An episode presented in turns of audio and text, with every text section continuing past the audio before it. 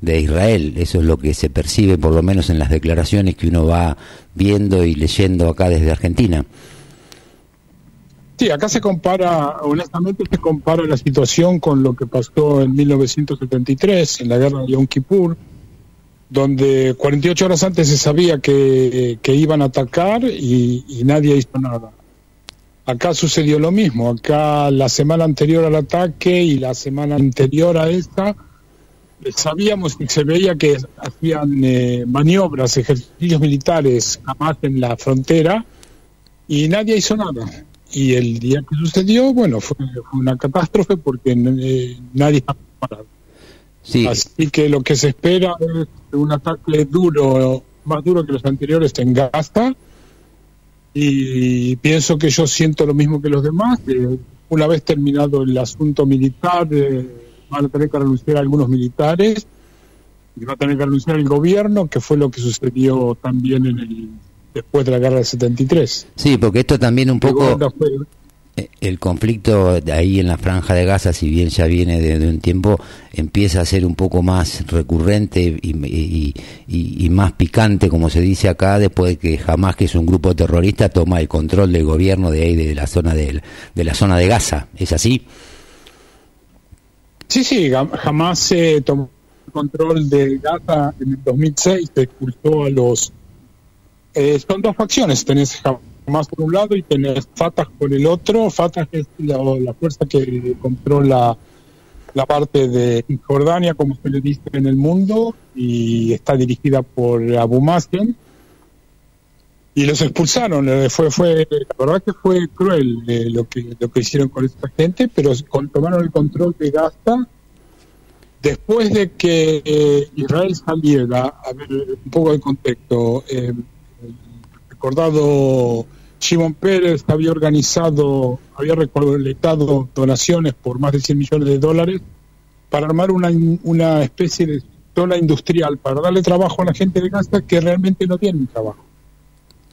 Y bueno, cuando cuando Fatah fue expulsado, ellos eh, destruyeron todo. Eh, Israel inclusive había dejado funcionando invernaderos que cultivaban eh, verduras, que exportaban a Europa y destruyeron todo. Destruyeron, pusieron su ley religiosa y desde entonces controlan, controlan la franja de Gaza. Está bien. Y también... La idea... Sí. Sí, te escucho. No, no, no, seguí, seguí.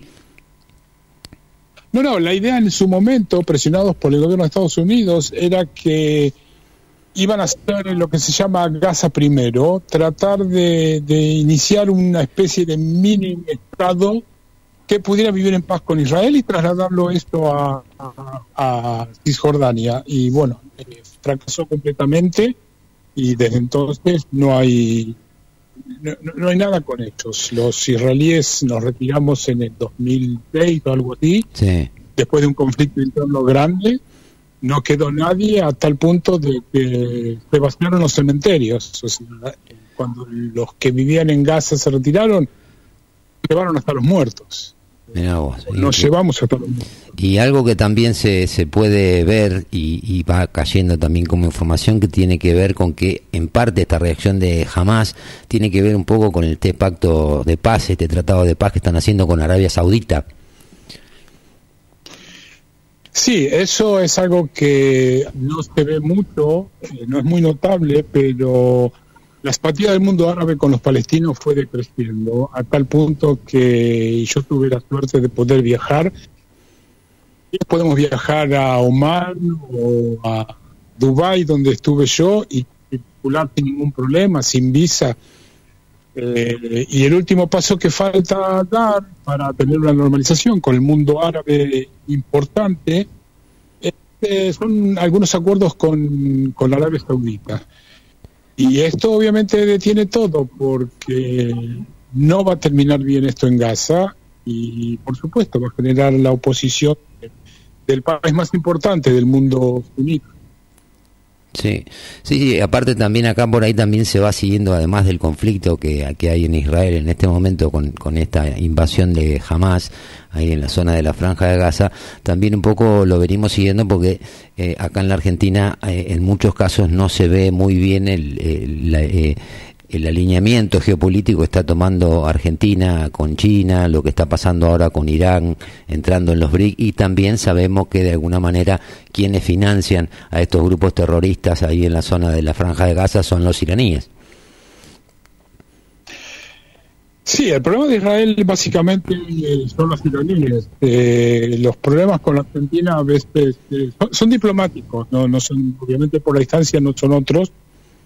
Israel ahí de entre las gotas, como se dice acá, entre las gotas de lluvia para mantener una relación más o menos normal con, con todos, aunque sí, eh, Israel, perdón, Argentina no, no se caracteriza por apoyar eh, situaciones humanitarias. Eh, no se dan al caso de lo que hizo el expresidente boliviano, pero, pero no, no, acá no, no afecta demasiado. Argentina seguimos siendo queridos por los israelíes. No, no, no. A nosotros lo que nos preocupa acá desde Argentina es la relación por ahí de Argentina con países como China, con Irán. O sea, la gente que está acá eso lo mira con bastante, bastante preocupación. De hecho, tenemos antecedentes con dos atentados graves y con cuestiones que se dieron en el ámbito de la justicia que no quedaron del todo claras.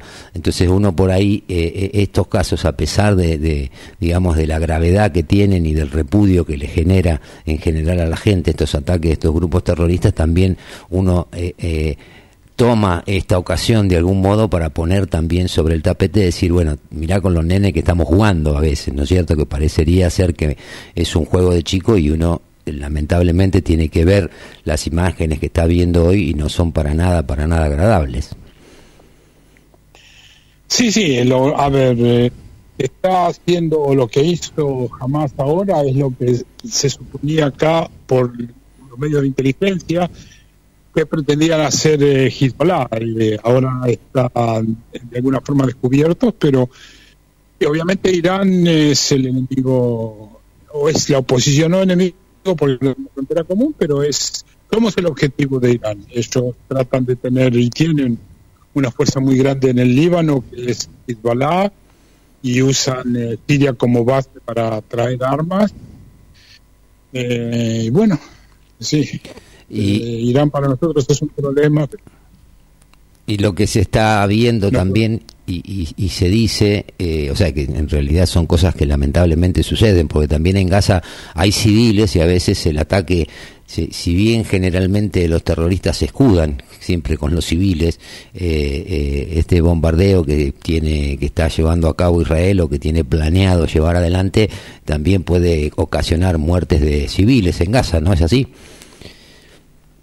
Sí, sí, lamentablemente, a ver, hay una hay una ley internacional que se llama, se conoce como los protocolos de Roma, que dice que lugares que tienen que estar protegidos de la guerra, como puede ser una escuela, un hospital o un templo de la religión que sea, dejan de tener la protección o el paraguas legal que tienen en el momento que empiezan a ser como refugios de terrorismo. Lo que sucede en Gaza es exactamente eso eh, los líderes terroristas esconden en los hospitales, las armas las esconden en casas de familia o debajo de casas de familia o en escuelas, inclusive usan escuelas de, patrocinadas por las Naciones Unidas, de lo que se llama UNRWA, que es la organización para la ayuda a los refugiados palestinos, para esconder armas y para esconder esto.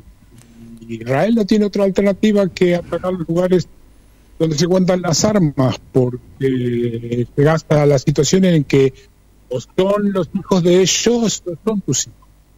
Israel tiene una política que en este conflicto no está usando, que en español suena como eh, golpear a la puerta, que es que o avisan por tecnología que hay acá, se avisa por los teléfonos a la gente que desocupen el lugar, o se lanza una pequeña bomba que flota en el aire sobre la casa que van a derruir para que la gente se vaya.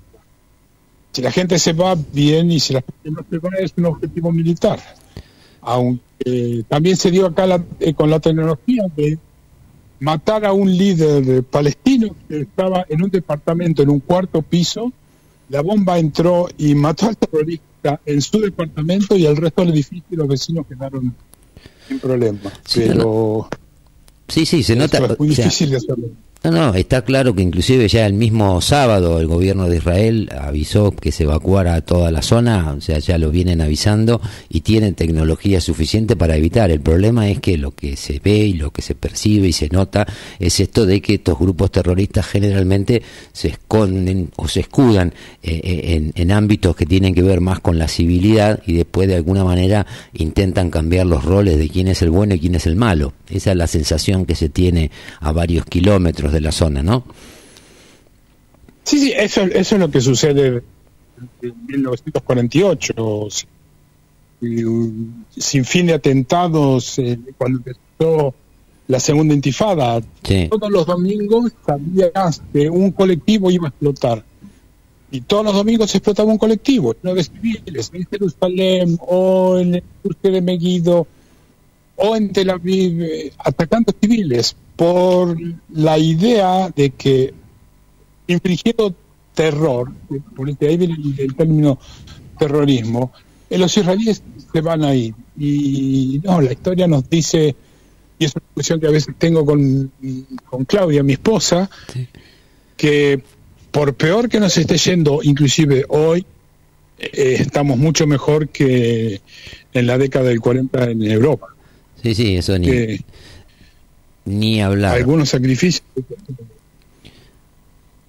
Sí, la verdad que es una situación bastante compleja y a diferencia de por ahí en, otros momentos que han sucedido situaciones similares, eh, hoy con el tema esto de la conectividad, la inmediatez, las imágenes y la digitalización de todo, es impresionante cómo la gente va aprendiendo en el tema y a veces eh, nosotros siempre nos, nos, centramos más en la opinión de la gente que, que, en la de los funcionarios, entonces tratamos de ver desde ese lugar qué es lo que se siente, qué es lo que se ve, qué es lo que se habla, que es un poco lo que te estábamos preguntando a vos en esta entrevista, Claudio.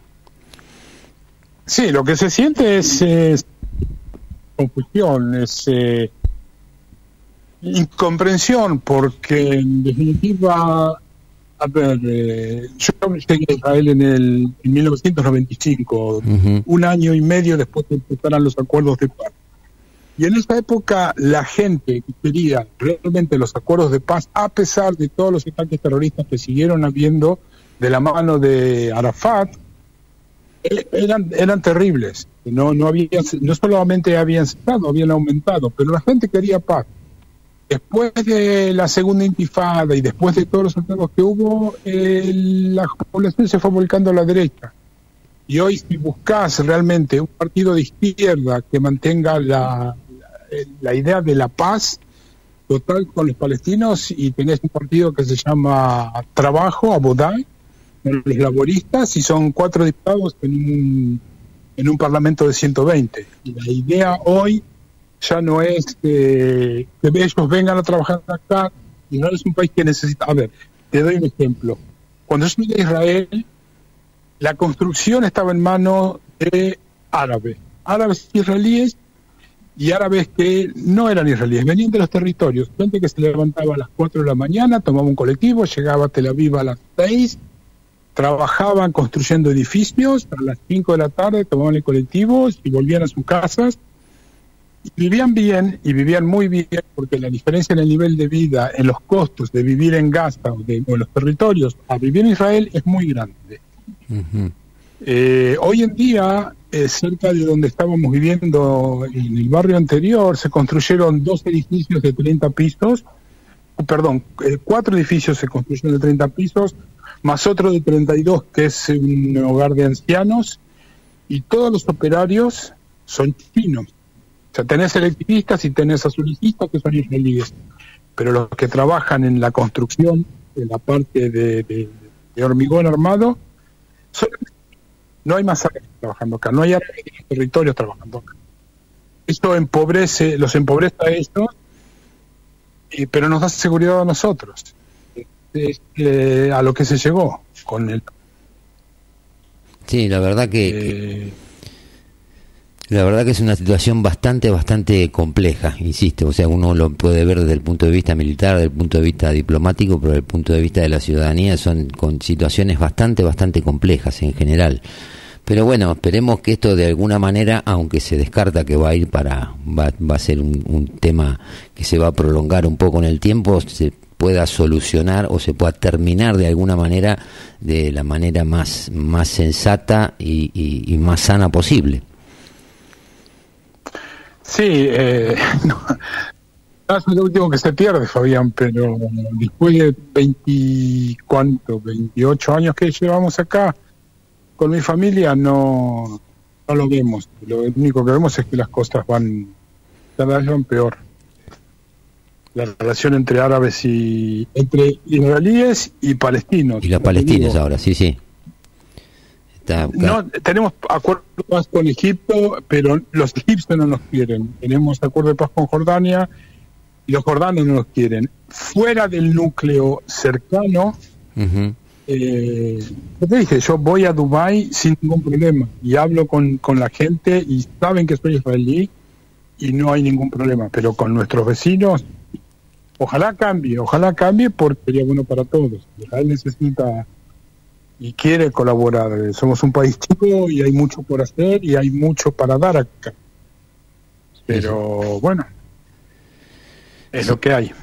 Lamentablemente es así, Claudio. Pero bueno, eh, yo de parte nuestra y de parte de, la gente que nos escucha, obviamente, eh, vuelvo a insistir, repudiamos los ataques, eh, estamos acompañando de alguna manera, a nuestra manera, al pueblo de, de, Israel y como expresión de deseo, no como una cosa que sea probable en el plazo corto, esperamos que de alguna manera esto se pueda terminar eh, de una vez por todas y empiece a haber un poco más de paz ahí en toda esa zona, aunque la situación, como vos bien lo, lo aclarás, es bastante compleja. Ojalá, ojalá, Fabián, ojalá esto cambie algún día y es mejor para todos. Bueno, Claudio, te agradezco mucho la, la, la, atención del llamado, te mando saludos a vos, a tu familia, a Claudia, que hace años que no la veo. Este, y nada, desearte de acá eh, lo mejor y que obviamente que tomen todos los recaudos y todos los cuidados posibles en estas situaciones. Muchas gracias y a ver muchachos, si voten algo bueno, queremos que la Argentina vuelva a ser el país que fue antes. Ojalá, nosotros también tenemos... Gracias, gracias por los deseos. Bueno, gracias Claudio, un gran abrazo. Igualmente, Fabián. Hasta cuando Gracias. Bueno, ahí estábamos hablando con Claudio, un amigo de acá de Necochea que está viviendo desde el año 95 allá en Israel.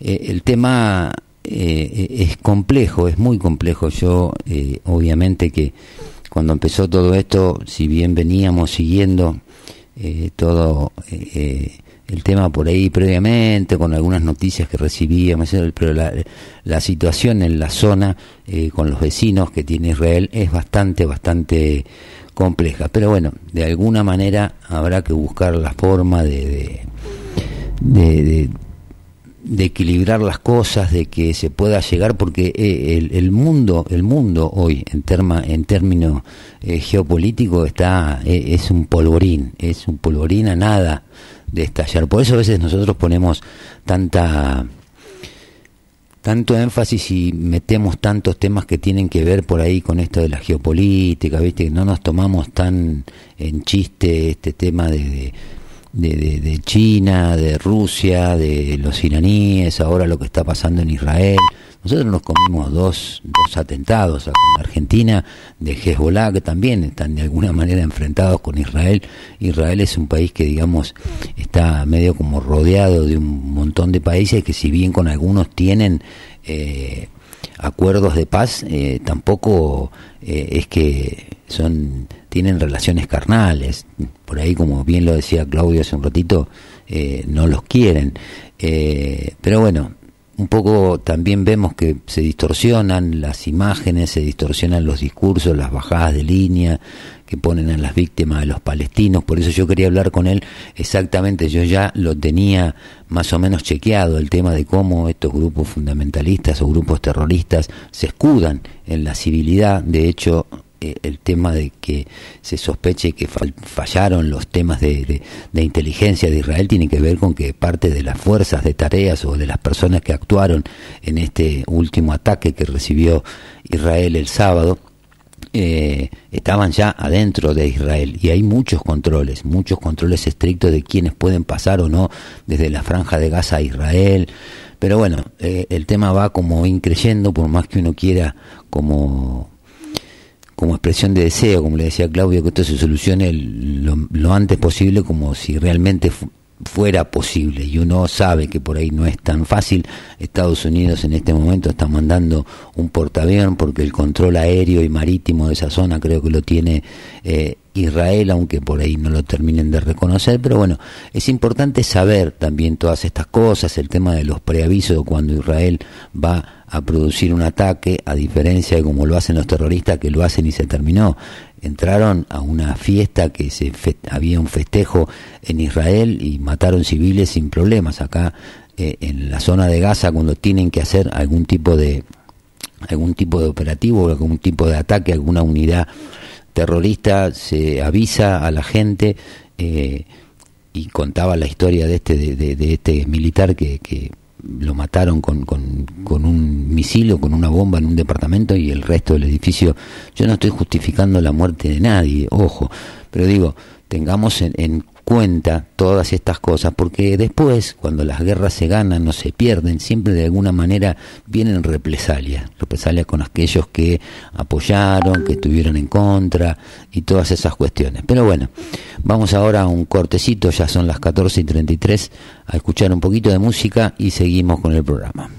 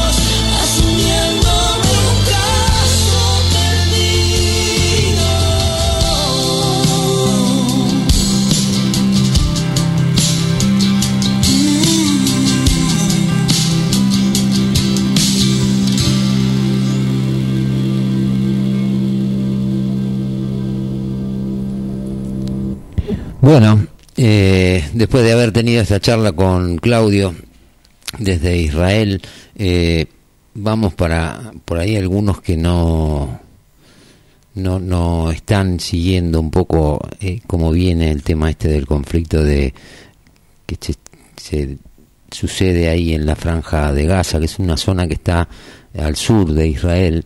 Es una zona muy pequeña, la franja de Gaza son 40 kilómetros, 42 kilómetros de, de largo por 11, 12 kilómetros de, de, de, ancho. Pero bueno, el movimiento islamita jamás atacó este sábado Israel desde Gaza por aire, tierra y mar. Millones de israelíes despertaron con el estruendo de los cohetes y el sordo ruido del impacto. Las sirenas antiaéreas sonaron hasta Tel Aviv, en tanto los interceptores antimisiles de Israel retumbaron incluso en Jerusalén.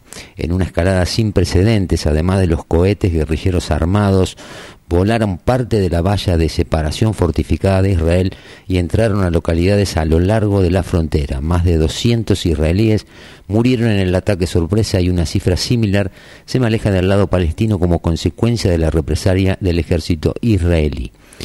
Eh, cuáles fueron los ejes. Israel tomado por sorpresa. La conmoción que los israelíes sintieron este sábado en Simchat Torah, uno de los días más alegres del calendario judío, recordó la sorpresa de la guerra de, de 1973, la llamada guerra de Yom Kippur. Prácticamente 50 años antes, en la misma fecha, un ataque a gran escala de Egipto y Siria durante el día más sagrado judío se convirtió rápidamente en un desastre para el ejército israelí. Entonces, como ahora los israelíes creían que sus servicios de inteligencia serían capaces de alertar al ejército sobre cualquier ataque o invasión importante con mucha antelación, ese colosal fracaso aún persiste en el legado de la primera ministra Golda Meir y ayudó a, derribar el largo gobierno del dominante Partido Laborista. Esta vez la cuestión de cómo los extremistas pudieron organizar un ataque tan grande y coordinado que mató a más israelíes que cualquier otro ataque desde el segundo levantamiento palestino hace dos décadas, sin despertar alarmas en la inteligencia, ya presenta un desafío importante para el, gobierno ultranacionalista de Benjamín Netanyahu. Los partidarios del gobierno esperaban que Netanyahu y los ministros intransigentes con una historia de retórica antiárabe como Itamar Ben-Gvir, ministro de Seguridad Nacional, adoptaran una postura particularmente beligerante contra los palestinos y respondieran con más fuerza a las amenazas de los elementos radicalizados en Gaza. Mientras los analistas políticos critican a Netanyahu por el fracaso y el número de víctimas aumenta, Netanyahu recorre el riesgo de perder el control del gobierno y del país. Hamas, afirmó que sus combatientes habían tomado cautivo a varios israelíes en el enclave y publicó videos escalofriantes de extremistas arrastrados por el suelo, arrastrando por el suelo a soldados ensangrentados y de pie sobre cadáveres. Algunos de ellos en ropa interior, dijo que entre los cautivos se encontraban altos oficiales militares israelíes. Los videos no pudieron ser verificados de inmediato, pero coincidían con las características geográficas del área. Los temores de que israelíes hubieran sido secuestrados evocaron la captura en 2006 del soldado, del soldado Shilal Shalit, a quien extremistas vinculados a Hamas capturaron en una redada transfronteriza. Hamas retuvo a Shalit durante cinco años hasta que fue intercambiado por más de mil prisioneros palestinos retenidos en Israel. En una dramática escalada no vista en décadas, Hamas también envió parapentes por aire hacia Israel, dijo el ejército israelí. El atrevido ataque recordó un famoso asalto a finales de la década de los 80, cuando extremistas palestinos cruzaron desde el Líbano hacia el norte de Israel en alas deltas y mataron a seis soldados israelíes. El ejército israelí confirmó tardíamente que soldados civiles habían sido tomados como rehenes en Gaza, pero se rehusó a proporcionar más detalles. Los dirigentes de Hamas citaron fuertes de tensión latentes desde hace mucho tiempo entre Israel y los palestinos, incluida la disputa en torno al delicado complejo de la explanada de las mezquitas, donde se encuentra la mezquita de Al-Qassad, un sitio sagrado tanto para los musulmanes como para los judíos que sigue siendo el corazón emocional del conflicto palestino-iraní.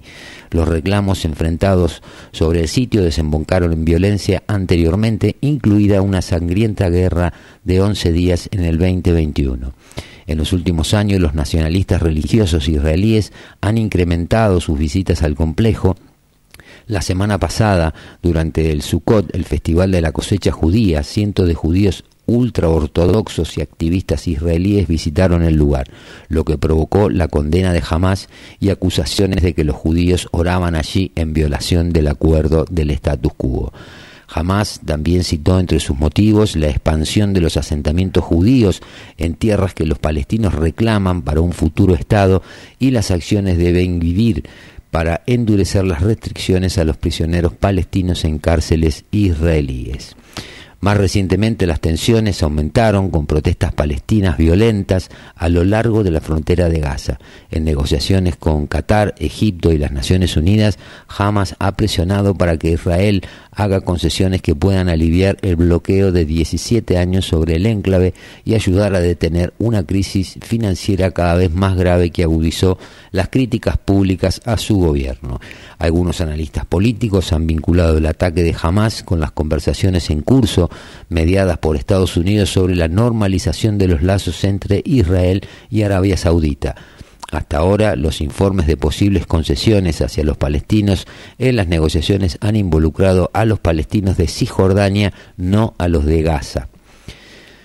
Israel, que está en crisis, el estallido de violencia se produce en un momento difícil para Israel que enfrenta las mayores protestas de la historia por la propuesta de Netanyahu de debilitar a la Corte Suprema mientras el ministro el mismo es juzgado por corrupción. El movimiento de protesta contra Netanyahu ha dividido amargamente la sociedad israelí y ha desatado agitación dentro del ejército. Cientos de reservistas amenazan con dejar de ofrecerse como voluntarios para presentarse al servicio en protesta por la reforma judicial. Israel y Hamas han liberado cuatro guerras y se han enfrentado en numerosas ocasiones. Desde que el grupo extremista islámico tomó el control de Gaza de manos de las fuerzas leales a la autoridad palestina en el 2007, las treguas detuvieron combates importantes en rondas pasadas de conflicto, pero siempre resultaron inestables. Cada acuerdo en el pasado dio lugar a un periodo de calma, pero los problemas más profundos y subyacentes del conflicto rara vez se abordan y preparan el escenario para la próxima ronda de ataques aéreos y con misiles. Con una influencia aún mayor en esta ronda, es probable que Hamas presione con fuerza para obtener concesiones sobre cuestiones claves, como aliviar el bloqueo y lograr la liberación de los prisioneros en poder de Israel. Bueno, ahí más o menos tenemos un resumen de cómo está la situación en este momento. Esto es un conflicto que viene de, larga data y una cosa era lo que se negociaba al principio con los palestinos y otra cosa es esto que está pasando con el grupo Hamas.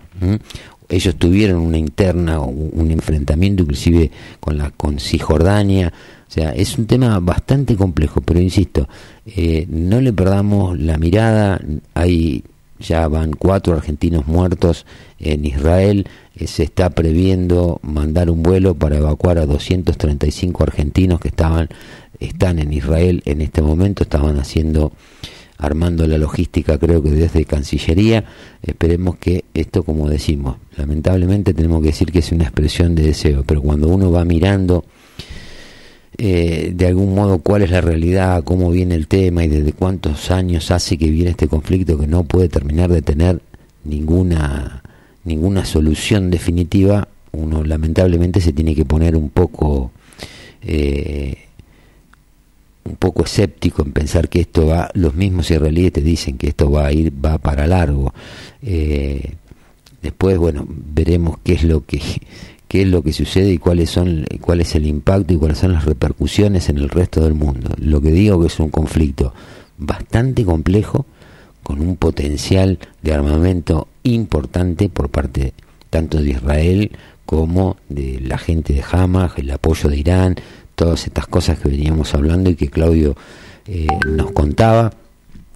Eh, creo que es un tema para, para para seguirlo de cerca y estar atento y sobre todo ver también las posiciones que se toman acá en la Argentina con respecto a estas cuestiones. Una cosa es eh, eh, es distinto esto a, lo que pasa entre Rusia y, y,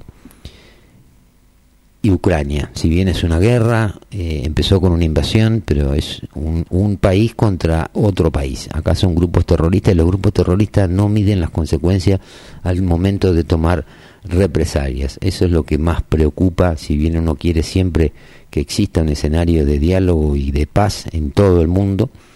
Eh, los fundamentalistas, los terroristas no tienen esa visión, eh, son ellos y después de ellos no hay absolutamente nada. Si tienen que bombardear cualquier tipo de, de, centro estratégico o algo que tenga que ver con la simbología del país o de otros países aliados o amigos o, que presten colaboración y todo lo demás, lo van a hacer. Entonces, por eso también Estados Unidos en este momento está tomando un poco cartas en el asunto como para, si bien está mandando un portaaviones, pero la, la intención de Estados Unidos es tratar de darle un fin a esto lo eh, más rápido posible. No sé si los métodos eh, son los que la mayoría de la población civil puede llegar a querer, pero lamentablemente esto es lo que lo que está pasando ahora. Así que bueno, por hoy ya eh, estuvimos bastante con el tema este de, Israel. Vamos a seguir pasando información a medida que la vamos recibiendo, la vamos a ir metiendo dentro de los programas. Y ahora, bueno, vamos con un poquito de, de música hasta el corte de las 3 de la tarde y ya después arrancamos un poquito con lo que pasa en este país, que es lo más parecido a un psiquiátrico a cielo abierto que he visto en mi vida.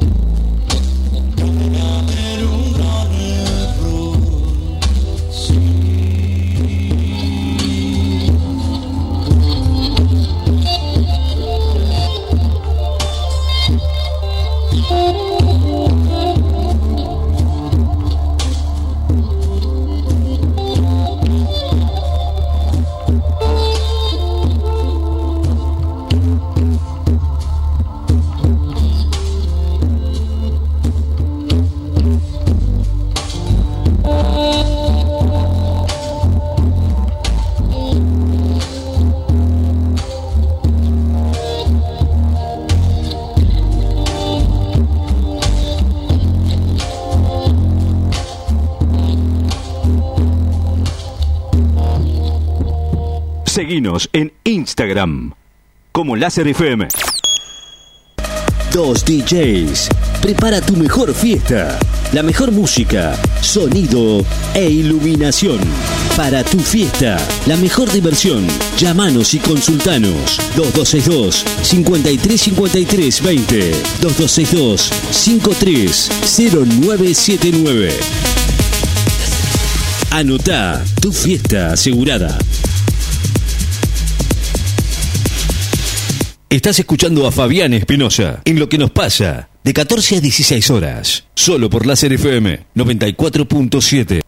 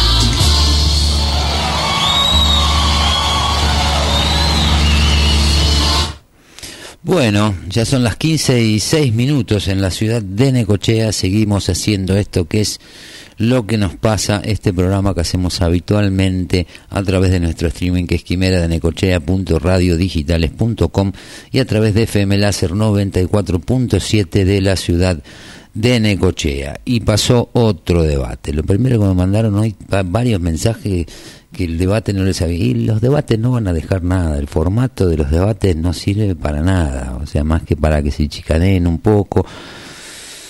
Entonces hay que fijarse, eh, eh, como siempre tratamos de hacerlo acá, cuando no encontramos, viste, cuando no sabes si alguien te está mintiendo, te está diciendo la verdad, si está jugando, si está pelotudeando. Nosotros lo que hacemos es ir a buscar por ahí cierta evidencia con, por contraste. Y así como en algún momento hablamos de acá hace ya un tiempo, antes de que se cerraran las listas de precandidatos a intendentes y a concejales por la ciudad de Necochea, que hablamos de un, eh, un preacuerdo legislativo para que eventualmente eh, favoreciera después una segunda gestión de Arturo Rojas, dijimos por dónde creíamos que pasaba, eh, bueno, ahora estamos a nivel nacional con el tema este de si en definitiva masa es mi ley, mi ley es masa. Y hoy obviamente hubo algunas declaraciones fuertes de, de mi ley que ya están rayando, para mi gusto, eh, para mi gusto, es una opinión muy personal, ya están directamente rayando lo, eh, lo irracional, lo, lo, irresponsable, digamos, de alguna manera. Pero por contraste, en esto que yo digo siempre, tenemos que el dólar hoy está a 940 pesos. En este momento está a 940 mangos el dólar en la City. Pero tampoco los veo a los kirchneristas después de estas declaraciones que fueron hoy a la mañana, porque fueron en un programa de Radio Mitre de Eduardo Feynman, que va desde las 6 de la mañana, creo que hasta las 9, hasta las 10 de, de las 6 de la mañana a las 10 de la mañana, de las 7 a las 10, una cosa así. Eh, elecciones 2023. Javier Milei, el peso no puede valer ni un excremento. Ya lo había dicho el otro día, ya había dado alguna pista y nadie le dijo absolutamente nada. O sea, no salieron a cruzarlos como en otras ocasiones han salido a acusar a algunos otros dirigentes o políticas con declaraciones de, afortunada o lo que es peor, muchas veces sin tener la evidencia acusaban de la suba del dólar a los amigos de fulano, de mengano, de sultano, de las corridas, como si pudieran manejar el mercado tan fácil como ellos creen que, que te lo puede hacer creer a vos. Pero dice Javier Milei, el peso no puede valer ni excremento. El presidencial libertario volvió a remeter contra la moneda local, tal como lo había hecho desde Mar del Plata cuando montó un escenario aparte del coloquio de idea envalentonado al considerar que hizo una buena performance en el debate de anoche, el presidenciable libertario Javier Milei volvió esta mañana a ir contra la moneda local, tal como lo había planteado en Mar del Plata la semana pasada cuando aseguró que un dólar más alto beneficia su plan de dolarización. Hoy consideró que el peso no puede valer ni excremento y recomendó a los argentinos irse a la divisa extranjera en el marco de la crisis cambiaria que atraviesa el país. Consultado en Radio Mitre por el consejo que le daría a una persona a la que se le vence un plazo fijo en pesos, el líder de la Libertad Avanza aseveró, jamás en pesos, jamás en pesos. El peso es la moneda que emite el político argentino, por ende no puede valer ni excremento, porque estas basuras no sirven ni para abono. Así se mostró en la misma línea que el jueves anterior desde la costa bonaerense cuando manifestó antes de entrar a la cumbre que hizo con empresarios en la terraza del bar Furia, donde se desarrolla el coloquio de idea en el Hotel Sheraton, a donde no asistió, que cuanto más alto esté el precio del dólar, más fácil es dolarizar. Las críticas en ese momento le llegaron tanto desde el oficialismo como desde Juntos por el Cambio, ya que sus detractores le achacaron que es candidato a la Casa Rosada y que al mismo tiempo con estas declaraciones favorece la inestabilidad cambiaria y el ascenso del blue. Esta vez, esa vez, a los intentos del ministro de Economía y candidato oficialista Sergio Massa por denostar la dolarización y que no escale el precio del paralelo, se sumó un mensaje en duros términos que escribió la competidora de Juntos por el Cambio Patricia Bullrich. Milei dijo que cuanto más alto esté el dólar, más fácil será dolarizar. Con su propuesta te destruye el bolsillo y te encarece los precios, todo para justificar su dolarización. Es conocida la teoría, cuando peor, mejor.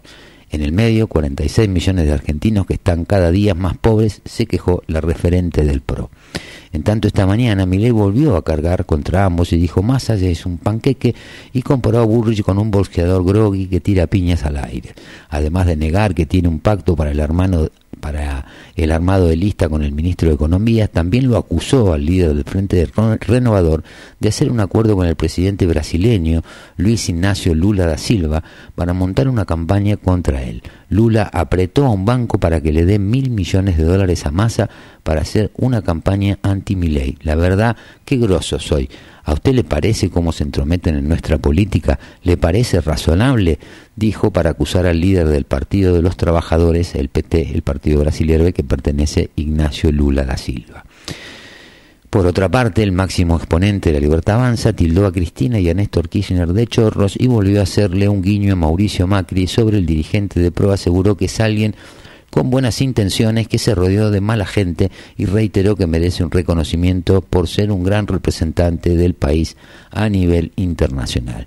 Como ya hizo en otras oportunidades, Milley consideró que en un eventual gobierno suyo lo designaría a Macri como alguien que muestre la Argentina al mundo y entendió que fue fabuloso lo que expresó el expresidente en Harvard cuando dijo que si el libertario ganaba, Juntos por el Cambio debía apoyar sus proyectos razonables en el Congreso.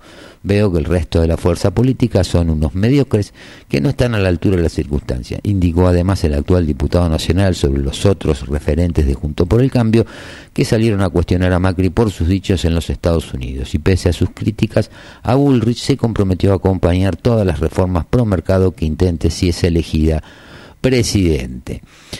Bueno, en primer lugar, el tema de la corrida cambiaria, lo que está pasando con el dólar. lo que hay que ver acá con esto es que eh, hay que poner el foco en la brecha. Ya sabemos que el dólar oficial está súper recontra atrasado y por ahí eh, uno mira la cotización del dólar eh, y piensa que no tiene freno, no tiene bueno, pero lo que lo que lo que le da peso y fuerza a esto de, la suba del dólar, que no se extrañen que después pueda volver a valores un poco más razonables después de, la, de las elecciones. Lo que hay que mirar es la brecha, la diferencia entre el dólar oficial y el dólar blue. Porque acá se da un escenario con distintos valores, igual que se dio en su momento en el 2015, donde el gobierno te decía que el dólar oficial costaba 8 pesos, 9 pesos, el libre estaba en 16, en 18, eh, y había dólares que se podían comprar con algunos impuestos y con cosas, con, las con, las, con las letras, con los canjes y con lo demás, que te daba un promedio de un dólar de 12 pesos, 13 pesos era lo que estaba el dólar promedio para una empresa que de alguna manera tiene que seguir operando. Pero para tener como dato, por eso digo que lo que hay que ver es la brecha. La brecha, el 50% de, de la brecha eh, es escasez, no hay dólares. En la Argentina no hay dólares. Y la gente no quiere los pesos. Eso es una realidad, eso es innegable. De ahí a decir que el peso no tiene que valer ni para mierda, eh, eh, macho, hoy es la moneda que hay. Y todo lo que se devalúe el peso va en contra de la gente que tiene sus ingresos en un 70, 80, 90% de los argentinos, aún escasos, en pesos. No los tiene en dólares. Entonces sí, obviamente, cuanto más suba el dólar, si vos tenés los dólares, cosa que no es así porque no tenés los dólares para una dolarización, lo único que vas a terminar haciendo es encarecerle la vida a la gente, encarecerle la vida a la gente, hacerle la vida más de mierda, y vos no vas a poder hacer la dolarización, por lo menos por los próximos dos o tres años. Entonces, hay que mirar las cosas como son. La brecha como te decía, el 50% de la, de la brecha cambiaria que está en el 160 y pico por ciento, la diferencia entre el dólar oficial y el dólar blue. 50% es escasez y el otro 50% es incertidumbre. Lo que se está tradeando es la incertidumbre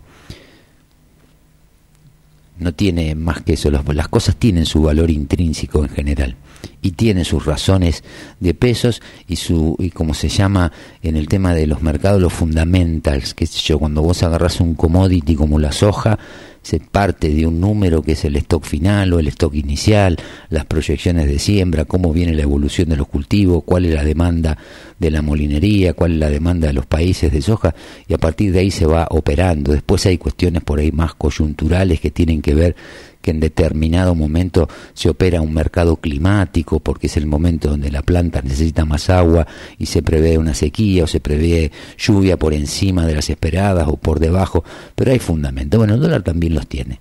Hoy nadie te puede decir cuánto puede valer el dólar, no porque no sepan cuánto puede valer el dólar, porque lo que no pueden medir es el nivel de incertidumbre que tiene la gente. Hoy un tipo que le sobran dos mil pesos en el bolsillo va y se compra dos dólares, es así de sencillo. Entonces eso puede llevar, no significa que porque todos estén haciendo lo mismo o todos intenten hacer lo mismo, no significa que tengan la, razón. No nos, no nos eh, eh, quieramos convencer de que la verdad es porque la mayoría de la gente lo está haciendo. Porque si vamos a valores comparativos del dólar, ustedes se acuerdan de la eh, cuando se salió de la convertibilidad, el plan Remes-Lenikov, cuando se hizo la devaluación, que llevó el dólar que estaba uno a uno en ese momento, eh, lo llevó a casi 4 pesos, después estacionó ahí en 3.80, 3.70 y quedó 3.20 cuando arrancó ese proceso en el año 2002. Pero si uno lo mira, si uno lo mira comparado con ese momento al tipo de cambio real, Hoy estaríamos hablando de un dólar de 714 este pesos, 710 pesos, cuando lo tenemos en 940. Entonces yo digo, si vas a comprar dólares porque lo vas a vender, no sé, eh, la semana que viene, y no, más vale andar al supermercado y comprar alimentos y no vayas a comprar dólares porque por ahí en el viaje se te pierde el 10 o el 15%. Entonces, pero lo que más molesta, o por lo menos a mí más me molesta, son este tipo de actitudes donde no se mide las consecuencias de las cosas que se dicen. Eh, y parecería ser como que a veces los argentinos somos demasiado permisivos como con algunos y extremadamente intolerantes con otros. Y eso no le hace bien a, al país. Los políticos que se maten, que se metan todos juntos en el Luna Park, que se caguen a trompada, que hagan lo que quieran, pero que dejen de joderle la vida a la gente. Obviamente que la suba la suba, esta, no tiene absolutamente nada que ver con lo que dice mi ley. Mi ley dice esto en el momento de la suba, para después querer hacer creer a la gente que la gente le está dando pelota a él, pero te está mintiendo. El dólar está subiendo 50% por escasez y 50% por incertidumbre. No está subiendo por una excesiva oferta de pesos. Porque si no andáis preguntad, ¿cuántos amigos tenés vos que estén comprando dólares todos los meses porque les sobra el canuto o sea, vamos, muchachos, los tipos están haciendo su, su negocio, su negocio, están comprando dólares y están vendiendo futuro en el ROFEX. Mi ley está diciendo estas cosas para que la gente crea que lo que está pasando es por lo que él dice y que por eso él se siente ganador y que por ahí se termina comiendo algún sopapo. Sé que la situación es complicada, que Massa no es competitivo y si fuera competitivo tenemos que decir todos nosotros, bueno, a los botes, pues si un ministro de Economía con una inflación que viaja al 140% anual, con un dólar que en su gestión, como al frente del Ministerio de Economía, lo multiplicó por tres, puede ser competitivo para una elección y bueno, vayámonos a los votos. Creo que si lo vamos a Israel estaríamos mejor. Pero empecemos a tener las cosas en cuenta y a mirar lo que no te terminan de decir porque no te lo pueden decir o no se atreven a decírtelo de frente, empecemos a tratar de buscar cuál es el contraste, qué es lo que buscan. Porque esta declaración es, creo yo, cuanto menos irresponsable, por más que él se quiera hacer loquito.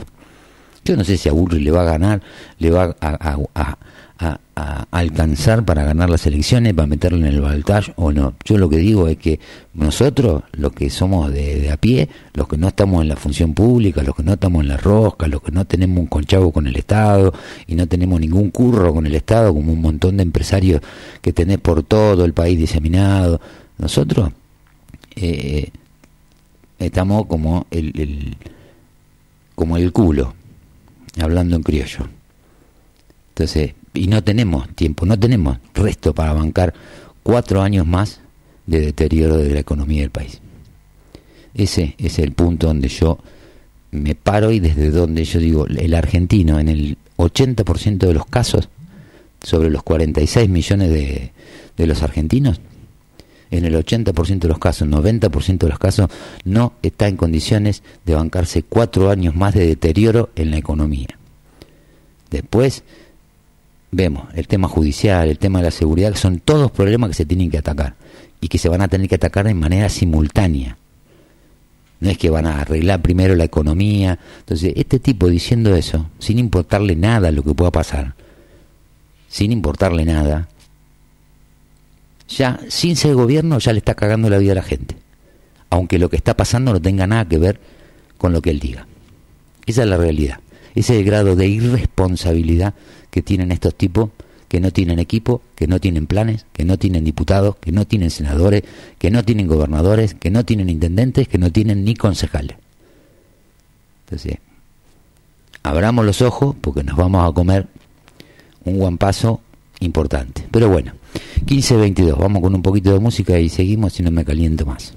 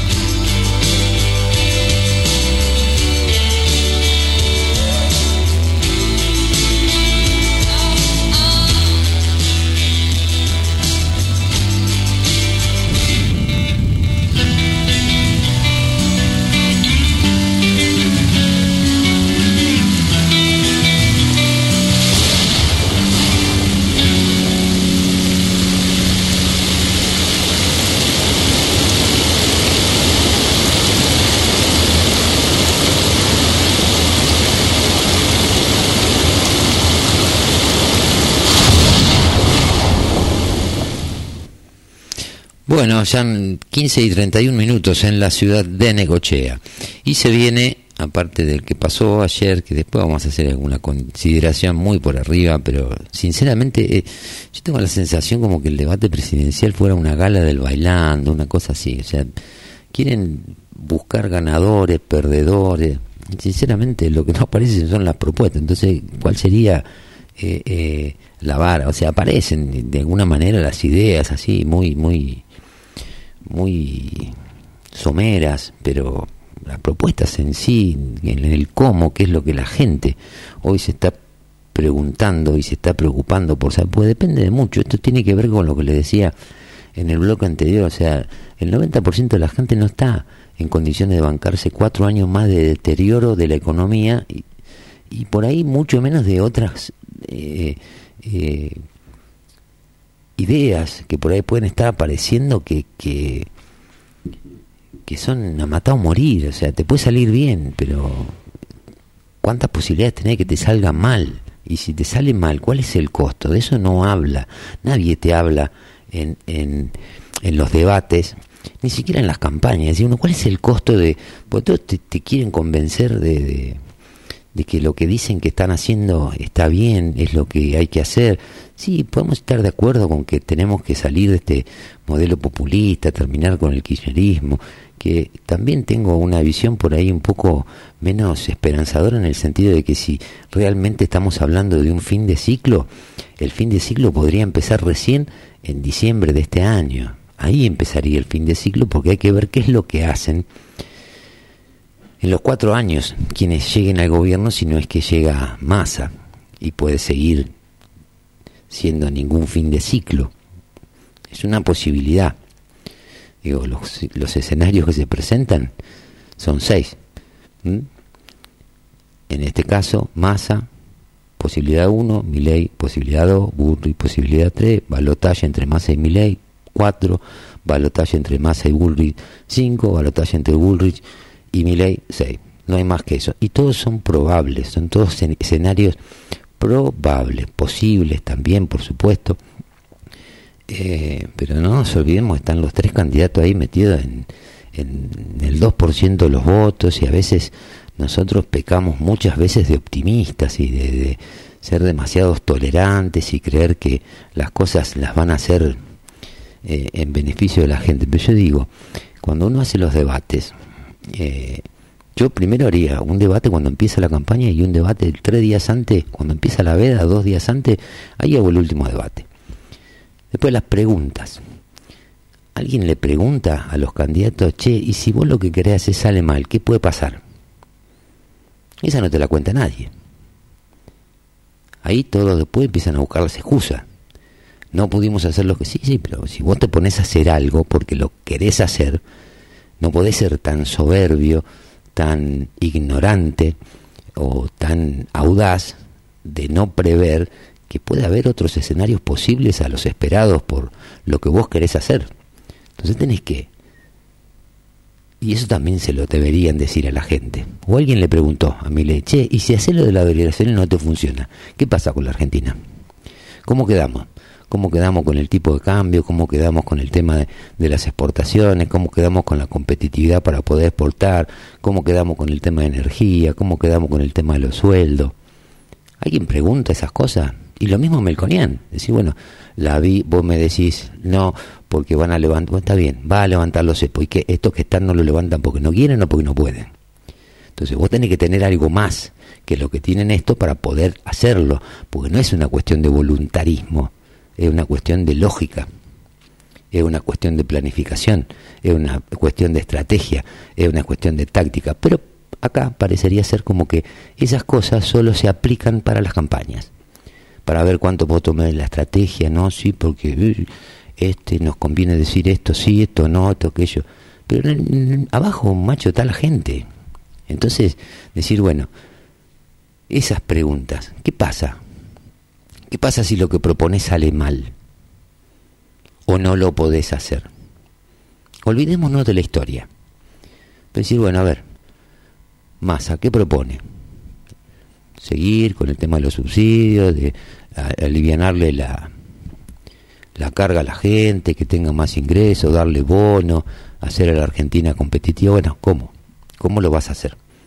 Porque hoy no hay dólares, se puso de moda el, ahora el término de la CIRA a través de una declaración que hizo Massa en contra de Melconian de hace unos días. Bueno, los CIRA, que son los dólares que están esperando los importadores para pagar sus compromisos en el exterior, ya llevan acumulado más de 20 mil millones de dólares de deuda. Entonces ahí no pasa por si lo quieren sacar o lo quieren dejar. Primero, antes de sacarlo, ponerlo 20 mil dólares arriba de la mesa. Porque eso alguien los está debiendo o alguien los está esperando cobrar. Entonces, en los debates debería haber algún segmento en digan, bueno, y si lo que usted dice, vamos a suponer que lo que usted dice lo puede hacer. Y si sale mal, ¿qué pasa? ¿Alguien te contó qué pasa? Pues si no seguimos escondiendo abajo abajo de la alfombra, como escondemos la desocupación, abajo de la alfombra del empleo público, como seguimos manejando discrecionalmente los fondos del Estado, amparados por un montón de leyes y de cosas que permiten que esas cosas sucedan y que impiden, por otro lado, que después se puedan investigar, porque como están dentro de un, un marco de legalidad, eh, no se puede hacer nada, la justicia no puede avanzar. Entonces, ahora se viene otro debate de los candidatos. Y yo en vez de preguntarle a los candidatos, le pregunto a la gente, vos que estás escuchando, ¿qué le preguntaría a un candidato? Porque la gestión va más allá de tapar un pozo. Decir, bueno, Necochea ya tiene 100.000 habitantes, es una ciudad que necesita despegar económicamente y está bien, desde el municipio por ahí muchas cosas no se pueden aportar, pero sí se pueden gestionar, que son dos cosas distintas. Pero no, se utilizan los debates para seguir mintiendo. El otro día, con el debate que hubo la semana pasada, creo que fue en el Instituto Superior de Formación Docente. Yo después le mandé el dato a todos los candidatos que hablaban de que el 40% es UTM. El presupuesto dice que lo que se está afectando a la salud pública en la ciudad es menos del 26%. Después no sé si reasignarán partida, entonces ¿quién deja de cobrar? Porque esto en definitiva en el fondo es una puja de es una puja de intereses. Si yo dejo de recaudar algo, voy a tener que dejar de pagarle a alguien. No tiene mucho más vuelta. Entonces decís, bueno, acá, cuando se tomaron las medidas, las últimas medidas que tomaron desde el gobierno nacional, con respecto a, a la devaluación de después de las pasos, todo lo que dieron. Bueno, entonces ahora vos vas me estás diciendo todo lo que no vas a cobrar y todo lo que vas a dar. Ahora, la pregunta, ¿de dónde lo vas a sacar y a quién no le va a pagar? Pues ya de movida, de movida con el tema de ganancia, se la pusieron a todas las provincias. Le preguntaron a las provincias si estaban en condiciones. No, y lo escuchasen todos los gobernadores. Entonces, viven improvisando, viven tirando medidas puramente electoralistas, no se le paran de frente los candidatos para hablar de los problemas reales que tienen las ciudades, las provincias y el país. ¿Y todo por qué? Y todo por la campaña. Que yo entiendo, sí, hay que ganar la elección. Pero ahí me vuelvo a parar en lo que siempre hablamos y que tiene que ver con la representatividad. Acabo escuchas al intendente que te habla como si fuera el patrón de la estancia que la tiene recontratada. Messi es un pelotudo al lado del intendente que tenemos nosotros. Macho, ocho de cada diez que viven en la ciudad no te votaron. ¿eh? Después vos dibujás los números como quiera. Entonces, tenés un poco de decoro. Pensá un poco en la gente. Y no seas tan soberbio de creer que, como dijo en su momento el presidente del Consejo Liberante, y lo que hace Nueva Necochea te puede gustar más o menos. No, macho, me puede no gustar también. O son tan soberbios que ni siquiera admiten que a la gente puede no gustarle lo que hace. Pero ¿quién son? Pero bueno, ahora mañana tenemos otro debate en el Centro Cultural de Necochea. Necochea se prepara para un nuevo evento político que sacará a la luz las visiones y propuestas de los cinco candidatos a la Intendencia de la ciudad el Centro Cultural Necochea y Biblioteca Popular Andrés Ferreira anunció un debate de propuestas programado para el martes 10 de octubre a las 19 horas en el auditorio de la institución y contará con la participación de todos los candidatos, Arturo Rojas, Martín Miguel, Marcelo Rivero, Pablo Nosek y Juan Pedro Arabarco. El propósito fundamental de este debate es brindar a los ciudadanos una oportunidad única para conocer las ideas y proyectos de los candidatos en relación a temas críticos para el desarrollo local. Los temas claves que serán abordados incluyen la salud, la educación y el desarrollo cultural, la gestión ambiental, el espacio público y el desarrollo económico. El formato del debate estará diseñado para asegurar que cada candidato tenga la oportunidad de presentar y desarrollar sus propuestas en relación a cada uno de los ejes temáticos. Después de cada ronda de presentaciones se permitirá a cada candidato responder a un contrincante candidato y este último tendrá la oportunidad de replicar. El debate concluirá con un tiempo de cierre para cada aspirante a la intendencia. El origen de presentación de propuestas, las réplicas y los cierres se determinarán mediante un sorteo previo, asegurando así un proceso justo y equitativo para todos los candidatos.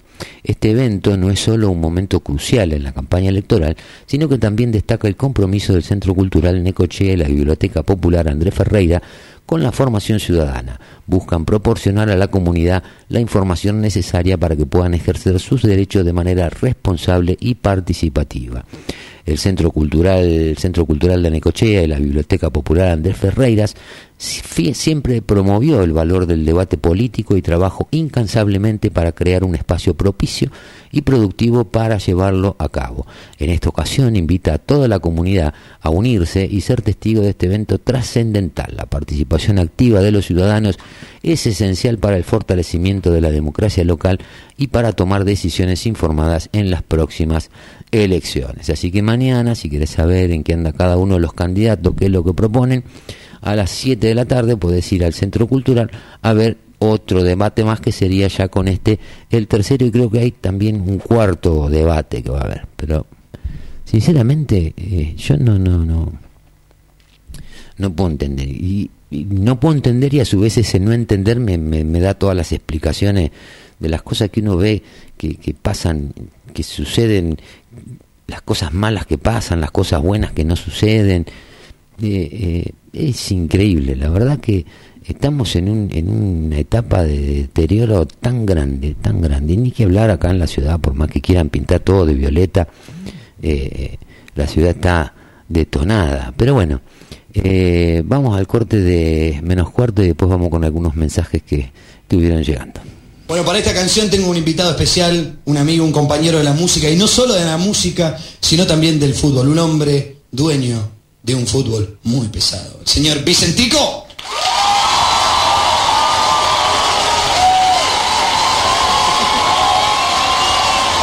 Mr. Towers. Vicente.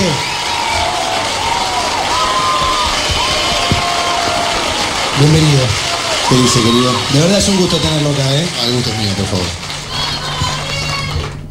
¿Hace falta que le diga que me muero por tener algo con usted? Yo preferiría que no. En esta ocasión. Bueno, no sabes lo que te perdés. Esta canción que, que, hicimos juntos se llama Usted y es un homenaje a la mujer, a aquella mujer que nos ha dicho las cosas que no nos gustaba escuchar, que nos ha hecho pensar, ¿no? ¿Alguna reflexión? Bueno, que en el fondo siempre nos hace bien que nos digan la verdad. Tanta gente que nos miente, ¿no? Exactamente. Es verdad. Así que usted.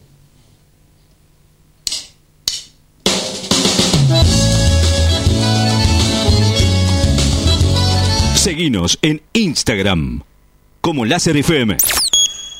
Panadería San Cayetano. El pan de cada día a tu mesa. Es de Panadería San Cayetano. Facturas, panificados. 67 esquina 50.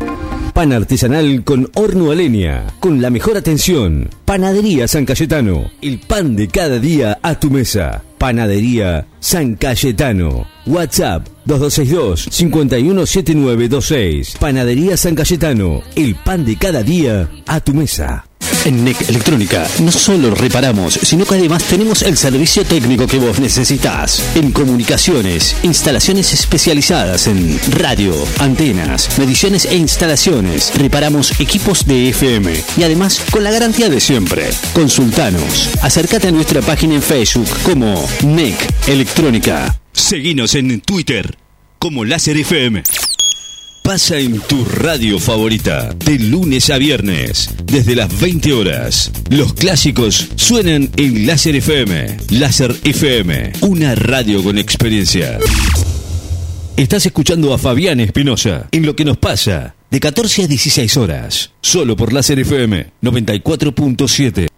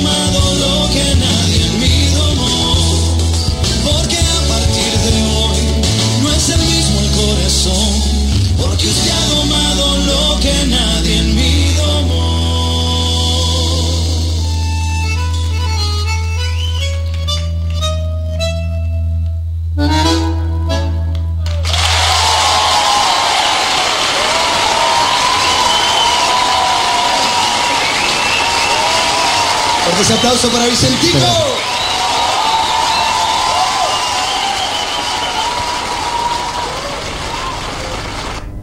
Bueno, ya son las 15 y 50 minutos en la ciudad de Necochea. Ya entramos en los últimos 10 minutos del programa de hoy, 9 de octubre del 2023, de esto que es lo que nos pasa. Este programa que hacemos a través de nuestro streaming que es quimera de necochea.radiodigitales.com y a través de FM Láser 94.7 de la ciudad de Necochea. Te recuerdo siempre que los programas eh, están todos cargados en Spotify, en, el, en la cuenta de la radio como 94.7. Eh, láser en el canal de Spotify. Están, la mayoría de los programas están ahí, inclusive la nota hoy me avisó Ricky que la subió enseguida, la nota con Claudio, la subieron enseguida. Eh, muchos mensajes con respecto a- al tema de Israel, de la gente, con el tema de la política, la mayoría de los mensajes que recibimos tienen que ver con que estamos al horno, estamos al horno. Eh, pero bueno, eh, lo que viene habrá que ponerle pecho, pararla de pecho y mirar, tener una mirada panorámica, a ver para dónde jugar la pelota, para dónde tirarla. En los diarios, en el día de hoy, todo lo mismo, el debate, mediciones, quién ganó, quién perdió, la frase, los memes, todas esas cosas que sinceramente, por lo menos yo creo que no aportan absolutamente nada en la medida que nosotros como ciudadanos no decidamos de una vez por todas y para siempre empezar a involucrarnos un poquito más con las cuestiones. Y involucrarse significa decir lo que uno piensa, bancar lo que uno piensa y involucrarse en de alguna manera sostener a las instituciones y, tratar de expulsar todo lo que haya nocivo en la política. Porque, insisto, no todos son lo mismo, no todos son iguales, hay gente potable, como lo he dicho en la oportunidad, hay gente, hay gente por ahí muy potable que a veces por ahí está en el lugar equivocado. Habrá que tratar de rescatarla o llamarla eh, de alguna manera para que reaccione. Pero bueno, eh, después en los diarios no hay mucho más. Sí que Israel ya confirmó que son más de 900 los muertos tras los ataques del grupo terrorista Hamas. Vamos a ver en qué termina. Hay un operativo que lo denominan ahí en Israel la, la espadas de hierro.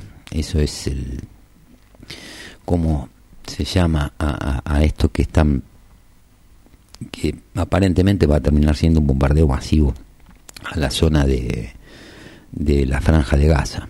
Esperemos que no suceda o que si eventualmente suceda haya habido tiempo suficiente para evacuar a los civiles que están en la zona, que no son pocos, ¿eh? no, no es que sean pocas las personas. Tiene una alta densidad demográfica la franja de Gaza.